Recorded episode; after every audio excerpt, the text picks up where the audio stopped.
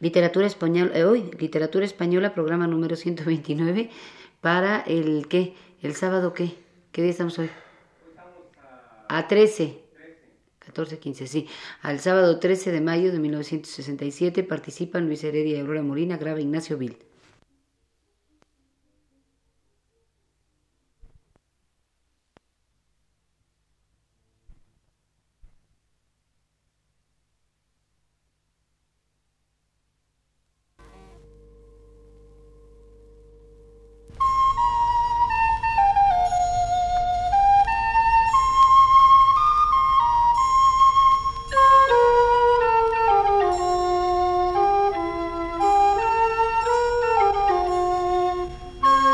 Este es el programa Literatura Española, a cargo del profesor Luis Ríos.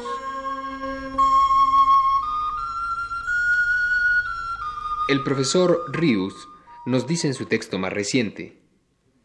Dentro de esta serie de pláticas dedicadas a la vida y a la obra de León Felipe, que vengo dando en este programa de literatura española, me referiré hoy al primer viaje a América que hizo el poeta. Bien mediado ya el año de 1922, después de haber cumplido más de dos como administrador de hospitales en la Guinea española, León Felipe regresa a España a gozar los seis meses de vacaciones a que su puesto le daba derecho. Alguna otra vez había vuelto a la península desde Fernando Po en viajes muy rápidos de ida y vuelta. Durante esos meses de vacaciones vivió en Madrid y trabó amistad con más escritores famosos que ya lo conocían a él de nombre merced al éxito de su libro Versos y oraciones de caminante, publicado en 1920, entre ellos a Alfonso Reyes, y no dejó tampoco de darle vueltas en la cabeza a su ya antiguo anhelo de poderse ir a establecer a los Estados Unidos y concretamente a Nueva York. A punto de cumplirse el plazo para tener que regresar a ocupar su puesto en la Guinea, y no quedándole de lo que le habían pagado para que pasase sus vacaciones más que 500 pesetas,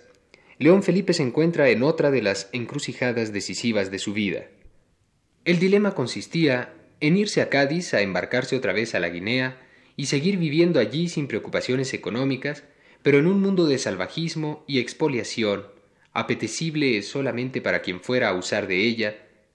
o arriesgándose a la aventura y a la miseria otra vez, tratar de llegar a América con aquellas quinientas pesetas que apenas bastaban para comprar un pasaje de tercera en los barcos que hacían el viaje transatlántico. León Felipe dejó a la voz de su destino, como siempre había hecho y haría, la elección en ese trance, si bien en ese caso intervino algo más que otras veces su voluntad,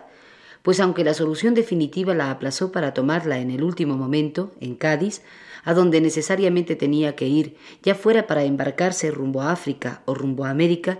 tomó la precaución de hablar con Alfonso Reyes, decirle que pensaba irse a México y rogarle que le diese una carta de presentación para alguna persona de allí. León Felipe, de decidirse por el viaje a América, no pensaba llegar a México más que de paso hacia los Estados Unidos, pero esto no se lo dijo a Reyes. El autor de Visión de Anáhuac le dio una carta para Pedro Enrique Sureña, director entonces de la Escuela de Verano de la Universidad Nacional de México, presentándolo a él con palabras y ruegos dignos de la generosidad que fue siempre admirable en el gran mexicano. Cuando León Felipe llegó a Cádiz, se enteró de que el médico del Colón, barco que pronto zarparía rumbo a México, era un amigo suyo, Manuel Márquez Carnicero, ya que habían hecho travesías juntos entre ese puerto andaluz y Fernando Po. Fue a verle, le preguntó que si podía ayudarle para embarcarse a América con él, ya que sus recursos económicos no le alcanzaban. Márquez no le dio muchas esperanzas de poder hacer algo en su servicio, pero le explicó. Mira, acaban de cambiar al que fue capitán del Colón durante seis o siete años por borracho.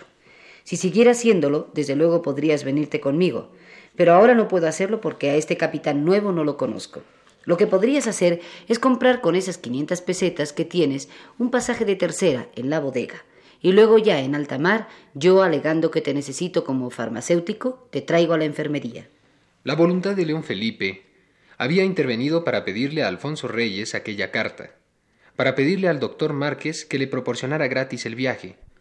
pero en la duda que la negativa de éste le había planteado, quien le decidió a arriesgarse a emplear su último dinero en la compra del pasaje y llegar a América sin un solo centavo en el bolsillo, y hasta que no transcurrieran unos días y llegase a la capital y consiguiera algún trabajo, a pasar hambre, dicho sin hipérbole, fue ese impulso no pensado, fue el viento, fue su destino. A su edad, 39 años entonces, las aventuras de ese tipo ya no son de ninguna manera casos frecuentes en hombres, como lo era él, con prestigio en su patria y con un empleo en las colonias africanas que no le daba ningún trabajo y que no estaba mal remunerado.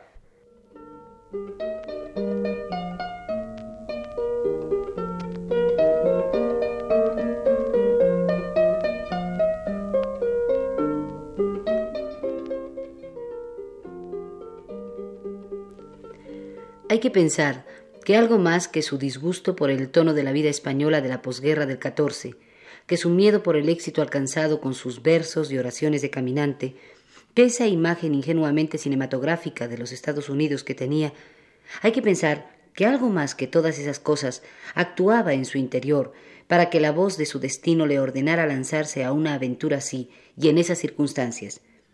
Quizá es preciso suponer que ya bullía en su interior esa idea de lo que el continente americano significaba para la historia del hombre, y que unos años más tarde llegaría a precisar en sus conversaciones con Juan Larrea, idea en la que los dos coincidían, que este último expuso en su libro Rendición de Espíritu, y que León Felipe expresaría principalmente en Ganarás la Luz. Esa idea que después sería el punto de partida para toda una concepción poética de la historia en León Felipe, estriba en considerar el descubrimiento de América como uno de los grandes saltos poéticos que el hombre ha dado en el cumplimiento de su destino colectivo, como uno de esos bruscos rompimientos que la poesía ha hecho en la historia cotidiana y rutinaria, y que cobran un valor simbólico interpretable, no a una luz relativa, como un episodio más del proceso del devenir humano en el tiempo, sino interpretable a una luz absoluta como un signo de la transfiguración que su propia esencia ha de llegar a conseguir alguna vez el hombre, convirtiéndose en un ser de luz y no de sombra. Ese gran salto poético que fue el descubrimiento y la colonización de América,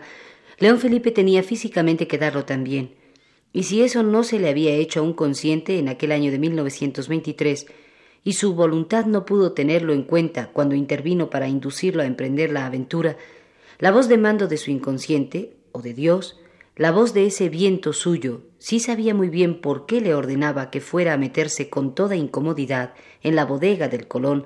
hasta el nombre del barco coincidía con el símbolo, como Jonás en el vientre de la ballena. Cuando León Felipe se deja tragar por la bodega del Colón en busca de las costas americanas, si por voluntad que luego, como siempre por débil y provisional, fracasará, va a convertirse en un hombre oscuro, en un oficinista de Nueva York, por su destino va otra vez a enfrentarse con la búsqueda de su propia identidad, a tratar de contestarse la pregunta del hombre que él ha hecho más que ningún otro hombre suya. ¿Quién soy yo? Y el rumbo marca al occidente para aspirar al hallazgo. En Ganarás la Luz, el libro que él intituló biografía, poesía y destino. ¿Y qué es la biografía del destino poético del hombre? Ya se habrá aclarado esta idea, vagamente intuida por León Felipe en el momento de zarpar el Colón. En la búsqueda que el hombre ha de hacer de su propia identidad, no ha de acogerse al instrumento de la arqueología, ni mucho menos a la nostalgia del pasado, al establecimiento de su árbol genealógico o a la idea estática de que el hombre es una criatura de Dios hecha a su imagen y semejanza. Pero tras el pecado de los primeros padres, condenada a habitar en un valle de lágrimas, sin otro consuelo que el de volver, tras la muerte, a aquel luminoso reino de Dios que no es de este mundo. Esta concepción del hombre tan desconsoladora dentro del ámbito del mundo, pues a él llegarán generaciones y generaciones a padecer idéntica miseria, idéntico dolor, idéntica injusticia, ya la había delatado amargamente León Felipe en versos y oraciones de caminante, y de la conciencia de esa condenación inacabable surgió su impulso de escapar, de hacerse un caminante perpetuo. Pero ser un caminante como León Felipe, lo mismo en su vida que en su obra, que se va de Tábara a Sequeros, de Santander a Madrid y a Valladolid y otra vez a Santander, que de allí huye a Barcelona y recorre los pueblos de Levante, y que vuelve a Madrid para recorrer, aún como actor, la profesión que permite a su vez huir de esa realidad a otra, que permite al hombre transformarse en otra persona, y en otra, y en otra, para recorrer, digo, pueblos y más pueblos de España y Portugal, que más tarde se va a Balmaceda, para también escapar de allí, que por fin pone en su fuga al mar de por medio y se va al África, y que ahora larga la dimensión física y simbólica de su camino y se embarca hacia América. Ser un caminante así revela al mismo tiempo que un instinto a la fuga, el miedo a una circunstancia que lo encadena y a la que escapa porque se siente sin fuerzas para soportar su existencia inmerso en ella, revela también un instinto de esperanza, la de alcanzar alguna vez al cabo del peregrinaje una forma de salvación. Por eso, a la vista de algunos párrafos de Ganarás la luz, hemos de suponer que la aventura de su búsqueda de América en 1923 era otro episodio, otro más del caminante en la búsqueda de una identidad humana más consoladora y más digna dentro de este mundo que la preconizada por las palabras bíblicas lo que ha sido es lo que será, y lo que se ha hecho lo que se volverá a ser, interpretadas de una manera inmovilizante. Es así, mirándolo a esta luz, como las propias culpas y deficiencias que el hombre que huye siente tener, abandonando compromisos con otros seres, faltando a su palabra dada, quebrantando incluso la ley, quedan disminuidas o anuladas, no digamos ya a los ojos de los otros hombres que nos atrevemos a juzgar a nuestros prójimos, sino a los ojos del propio hombre, que se ha sentido por un momento, o por años incluso, culpable y cobarde y vil. Tenemos, pues, para explicarnos el sentido hondo de la decisión que León Felipe tomó de venirse a América sin un solo centavo, cuarentón y arrumbado en un rincón de la bodega de un barco, que dar un salto de veinte años y leer en Ganarás la Luz.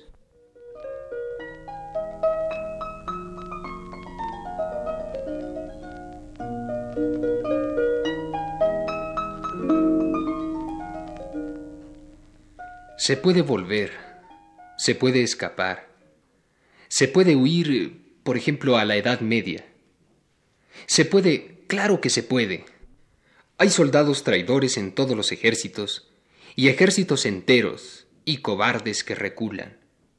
Pero la luz no es algo que hayamos dejado caer atrás, en la carrera, y tengamos que volver a recogerlo. Me gusta oír la voz de los antiguos como el ruido lejano del mar del mar vengo. Pero nada se ha quedado a mis espaldas, y todo cuanto ha sido navega ya en mi sangre. De frente, por arriba o por abajo, a la derecha o a la izquierda, hay que taladrar. Que no son las sombras de la retaguardia las que pueden contestarme a esta pregunta. ¿Quién soy yo? Solo un fantasma que tiene el corazón y los ojos de sal cristalizada le gustaría seguir viviendo en la Edad Media. A mí no me gustaría vivir en una edad donde los hombres luchan y caminan hacia atrás en busca del sepulcro de un Dios muerto. Pero hay dos edades medias, una la que mira y recula hacia Jerusalén y otra la que marcha y avanza hacia Compostela sin volver la cabeza, la que peregrina hacia el Atlántico y apunta más allá del mar, hacia aquí. Un día llegó Colón porque los peregrinos le llamaron. Y pronto llegará el poeta sagrado que trae el itinerario histórico, poético y luminoso de la estrella de Belén, de esa estrella que va señalando siempre no el sepulcro, sino la cuna de un Dios. La estrella de Belén no se pone jamás, porque todos los días nace un Dios nuevo. La estrella de Belén es la que va delante de los grandes reyes y de los poetas sagrados cuya casta es inmortal. La estrella de Belén es la que no pueden ver nunca las estatuas de sal.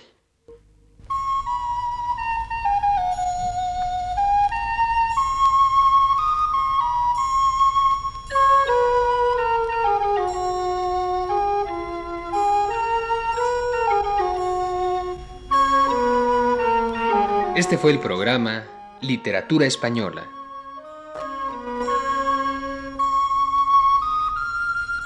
Un programa a cargo del profesor Luis Ríos.